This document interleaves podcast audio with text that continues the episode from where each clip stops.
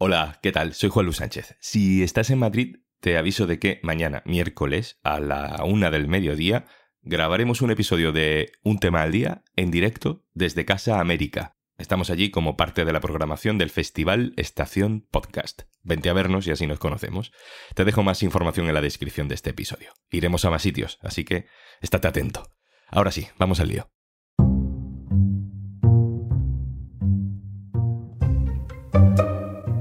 Hay sitios donde las elecciones municipales no son solo municipales, donde la victoria o la derrota de los candidatos locales tendrá consecuencias sobre sus líderes nacionales.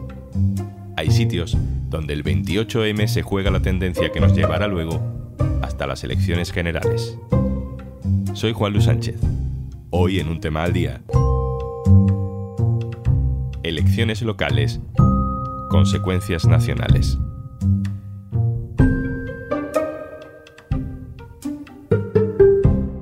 Una cosa antes de empezar. Hola, soy Juanjo de Podimo. Me asomo por aquí para recordarte que por ser oyente de un tema al día, tienes 60 días gratis de Podimo para escuchar miles de podcasts y audiolibros. Entra en podimo.es barra al día.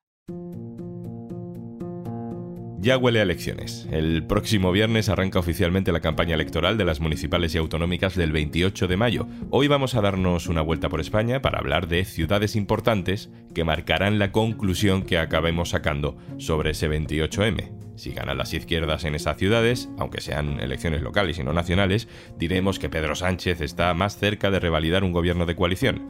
Si no ganan, diremos lo contrario. Si el PP depende de Vox en todas partes, miraremos a la moderación de Feijó. Si se pierden alcaldías importantes, la culpa no solo se le echará a los candidatos a alcalde. Esas grandes ciudades son además lugares donde las encuestas dicen que la cosa está muy apretada. Fátima Caballero, Madrid, hola. Hola, ¿qué tal? Fátima Caballero es mi compañera del diario.es que cubre la actualidad política madrileña. Fátima, en la Comunidad de Madrid se da por descontada la victoria de Isabel Díaz Ayuso, pero ¿qué pasa con el ayuntamiento? Que ahora gobierna el PP, José Luis Martínez Almeida, con el apoyo de Ciudadanos. ¿Qué dicen las encuestas? En el ayuntamiento la cosa parece que está un poco más ajustada según eh, dicen las encuestas. Las encuestas es verdad que están dando una mayoría de la derecha, pero hay partido, es decir, eh, no está tan clara la victoria arrolladora del bloque de la derecha. Es verdad que el Partido Popular obtendría la primera posición, algo que no ocurrió en 2019 porque Manuela Carmena consiguió ser la primera fuerza, pero este año el hecho de que el Partido Popular esté recuperando los votos de Ciudadanos hace que vayan primero. Pero lo importante, como va a pasar en Madrid y como va a pasar en otros territorios, es la suma de los bloques. Y en la suma de los bloques sí que hay un poco más de partido que en la Comunidad de Madrid. Claro, porque el PSOE no es la primera fuerza de izquierdas en la capital. ¿Cómo sería ese juego, ese juego de mayorías de la izquierda madrileña? Pues Más Madrid volvería a ser la fuerza más votada en estas elecciones, según todas las encuestas, con Rita Maestre a la cabeza. Luego iría seguido de Reyes Maroto eh, en la candidatura del PSOE. Aparte de estas dos candidaturas, hay dos más, la de Podemos con Izquierda Unida y luego otra eh, que parece que va a ser imposible que consiga una representación, pero se va a presentar ya por fin, que es la de Recupera Madrid, dos extindidos que dejaron más Madrid y que han montado una agrupación de electores para eh, arañar votos. Es curioso porque hemos llegado a un punto, Fátima, en el que partidos que emergen como crítica, en parte, al PSOE, acaban teniendo una relación de interdependencia con el PSOE, ¿no? igual que pasa a nivel nacional entre el PSOE y Unidas Podemos o Sumar, pero en el caso de Madrid es a la inversa. A más Madrid no le conviene que el PSOE saque muy malos resultados. No, desde, desde Más Madrid te dicen que efectivamente necesitan a un partido socialista fuerte y no descartan, de hecho, afirman que la posibilidad, la única posibilidad es un gobierno de coalición con los socialistas el 29 de mayo si es que sumaran las fuerzas. En ningún momento se está planteando un gobierno en solitario, siempre se está hablando ya de gobierno de coalición porque reconocen que las mayorías de antes se han terminado y es necesario ponerse de acuerdo y gobernar en conjunto. Fátima Caballero, compañera, muchas gracias. Gracias a ti.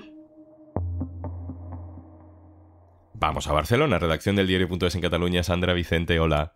Hola, ¿qué tal? ¿Cómo estás? Sandra Ada Colau, que es la alcaldesa actual, se presenta a su tercer mandato. Su principal contrincante es Xavier Trías, que ya gobernó la ciudad entre 2011 y 2015. Es decir, es la persona a la que Colau le arrebató la alcaldía en 2015. ¿Qué dicen las encuestas para el 28M en Barcelona? Pues las encuestas muestran resultados muy apretados ahora mismo y dependiendo la semana van encumbrando como ganador a diversos candidatos. Es muy difícil hacer previsiones, pero tanto los comuns de Colau, el PSC de Colboni o Trías, bajo la marca de Trías para Barcelona, tendrían ahora mismo opciones de quedar primeros. Hace algunas semanas es verdad que teníamos una situación un poquito más complicada, el empate llegó a ser a cuatro, pero Esquerra Republicana de Maragall hace ya algunas semanas que se descolgó de este empate, pero eso no significa que no vaya a ser un, actor muy determinante. De todas maneras, esto que te cuento puede cambiar en pocos días, ¿no? sobre todo teniendo en cuenta que las encuestas, cuando van quedando pocas semanas para que se celebren las elecciones, suelen variar un poquito la tendencia porque ya empiezan a mostrar un voto que cada vez se parecerá más al voto que será el real, el definitivo. El actual gobierno de Colau es de coalición con el PSC, con el PSOE catalán, aunque Colboni, el candidato socialista, que era su primer teniente de alcalde, abandonó la coalición en febrero para hacer campaña. Eh, ¿Cuál sería la combinación necesaria para que Colau pudiera mantener la, alcaldía? Bueno, es una pregunta con múltiples respuestas y, y, ninguna de ellas es fácil. Bueno, para empezar, la mayoría en el Ayuntamiento de Barcelona se consiguió con 21 concejales, por lo que previsiblemente hará falta hacer pactos con más de un partido. El único pacto a dos que conseguiría la mayoría absoluta es el de Colau y el de Trías. Pero una de las pocas cosas que tenemos muy claras en esta campaña es que precisamente este pacto es imposible. Así que una vez descartado esto, podríamos hablar o podríamos especular con una posible reedición del pacto entre Colau y Colboni, pero hay diversas cuestiones en el aire que hay que tener en cuenta. La primera es la que comentas, que Colboni abandonó su cargo en el gobierno hace, hace unos meses para hacer una campaña que le desvinculara totalmente de la gestión de Colau. Así que las conversaciones postelectorales seguramente no serían las más cordiales. Además, tenemos que tener en cuenta que, según las últimas encuestas, el resultado de ambos partidos no llegaría a dar suficiente como para tener mayoría absoluta. Y de todas maneras, también hay que tener en cuenta que las últimas previsiones dan un mejor resultado para Colboni que no para Colau. Así que si habláramos de reeditar este pacto, es posible que lo viéramos para hacer alcalde a Colboni, es decir, a los socialistas, y no a los comuns, por lo que esto cambiaría diametralmente las, las reglas del juego. Pero es que además, como decíamos antes, lo más seguro es que los dos solos, Colau y los comuns y el PSC, no llegaran a sumar como para tener mayoría. Y esto haría que se tuviera que, que añadir un tercer partido a esta ensalada de siglas, y ahí viene el problema. Por un lado, Maragall ya dijo hace unas semanas que no investiría a Colau bajo ningún concepto. La cosa, suponemos, cambiaría si fuera cuestión de investir a Colboni, pero habría que ver si Esquerra Republicana prefiere darle sus votos a un partido constitucionalista antes que a su antiguo socio de gobierno en, la Generalitat, que sería Junts. Sandra Vicente, el diario.es Cataluña, gracias. Muchísimas gracias a vosotros. El PSOE no es la primera fuerza de izquierdas en Barcelona, tampoco lo es en Madrid, tampoco lo es en Valencia, de eso hablaremos luego. La capital de provincia más importante, con alcalde socialista, es Sevilla. Lucrecia Avia, directora del diario.es en Andalucía, hola. Eh, hola, ¿qué tal?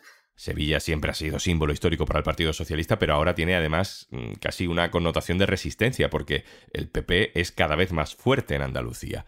¿Cómo están los cálculos en Sevilla? Eh, bueno, pues el PSOE ha logrado gobernar en minoría estos últimos años con 11 concejales, pactando con unos y con otros, ¿no? Algunas cosas las ha pactado con los partidos de izquierdas y otros asuntos los ha pactado con ciudadanos.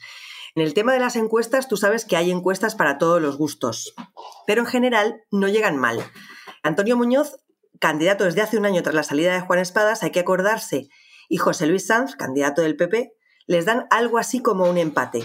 Quizás algo por encima del PSOE, pero un empate, una especie de empate técnico. Lo que sí que está claro es que parece que va a ser interesante quién se lleva los votos de Ciudadanos, que, bueno, aunque se presenta en la ciudad de Sevilla, es verdad que es un partido venido a menos, y que ambos tendrían que buscar apoyos externos para gobernar. O sea, que la pelea no va a ser solamente quién gana las elecciones, sino también quién ocupa ese tercer puesto en el podium del Ayuntamiento de Sevilla, porque va a ser bastante clave. Y luego, en clave interna, te puedo decir también que dentro del PSOE hace unos meses había bastante más nervios que ahora. No quiere decir que no haya tensión, no quiere decir que no haya preocupación, pero sí que bueno, pues tú sabes, en los corrillos y en los off con los periodistas, mm, creen que esa ola de subidón que tenía el PP después de haber ganado las elecciones por mayoría absoluta en la comunidad autónoma ha ido rebajando enteros y bueno, Así está un poco el ambiente. Lo que pasa es que ya sabes que las urnas son un misterio y los votantes hacen lo que les da la gana, como debe ser. ¿Cómo de importante es para el PP ganar o perder en Sevilla? A ver, eh, para el PP ganar Sevilla sería como meterle un pedazo de gol al PSOE. O sea, sería ganar al PSOE en su campo. Porque tanto la, no tanto la ciudad de Sevilla, pero un poco también, pero sobre todo la provincia de Sevilla es un bastión tradicionalmente socialista y tiene una carga simbólica eh, súper importante para el PSOE. Hablamos de que son 107 municipios y de una diputación provincial muy próspera que maneja bastante presupuesto. Eh, la Diputación de Sevilla siempre ha sido presidida por un socialista. Ahora mismo, esta y otras diputaciones son las que están sirviendo en Andalucía de contrapunto político al Partido Popular. Si se hacen con ella, eh, ya no solamente desde el punto de vista simbólico, que es lo que te comentaba antes, sino que sería una demostración del cambio de ciclo que el PP está vendiendo durante todas sus intervenciones y además, bueno, pues sería quitarse un eh, adversario eh, que está todo el rato también dentro de, de, lo que son las instituciones, haciéndoles contrapeso. Lucrecia Evia, un abrazo, gracias. A vosotros. Y saludo ahora a José Enrique Monrosi, redactor de política en el diario.es. Hola, José. ¿Qué tal, compañero? Muy buenas. Hemos hablado de Madrid, de Barcelona, de Sevilla. ¿Dónde pondrías tú los ojos para medir un poco la importancia de este 28 de mayo? Yo creo que estas que habéis comentado son plazas muy simbólicas, de mucha carga política, pero hay una plaza muy disputada y que yo creo que tiene una gran carga política y que eh, dependiendo de lo que pase puede determinar por sí sola una lectura generalizada de las elecciones del 28 de mayo, que es Valencia. Valencia, tanto el ayuntamiento de la capital como el gobierno de la Generalitat. En el gobierno autonómico eh, llevan dos mandatos de gobierno de izquierda, de pacto del Botánic, en un feudo eh, tradicionalmente eh, bueno, pues gobernado por la derecha con mayorías absolutas, incluso durante décadas, y yo creo que va a ser un termómetro definitivo a la hora de establecer quién gana el 28 de mayo, más allá del recuento numérico, estrictamente dicho, de la cantidad de votos, por así decirlo. Esto lo estamos viendo además también en la precampaña, tanto el Partido Popular como el PSOE se están volcando en Valencia, en la comunidad valenciana, el PSOE ha hecho ahí su gran convención municipal. El PP ya ha reservado la Plaza de Toros, que es como también un feudo muy simbólico de mítines grandes de la buena época buena, entre comillas, del Partido Popular en la comunidad.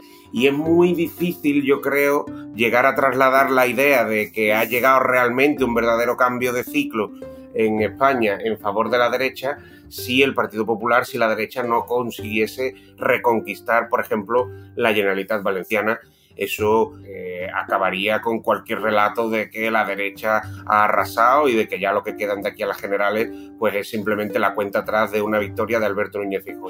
Y lo que nos cuentan además en las direcciones de ambas formaciones, tanto en el Partido Popular como en el Partido Socialista, es que son conscientes de que se está jugando en muy pocos votos, en un puñado de votos. Además de las elecciones autonómicas de Andalucía, que esas ya fueron, este digamos que es el primer gran proceso electoral de Núñez Feijó como líder ya consolidado del PP.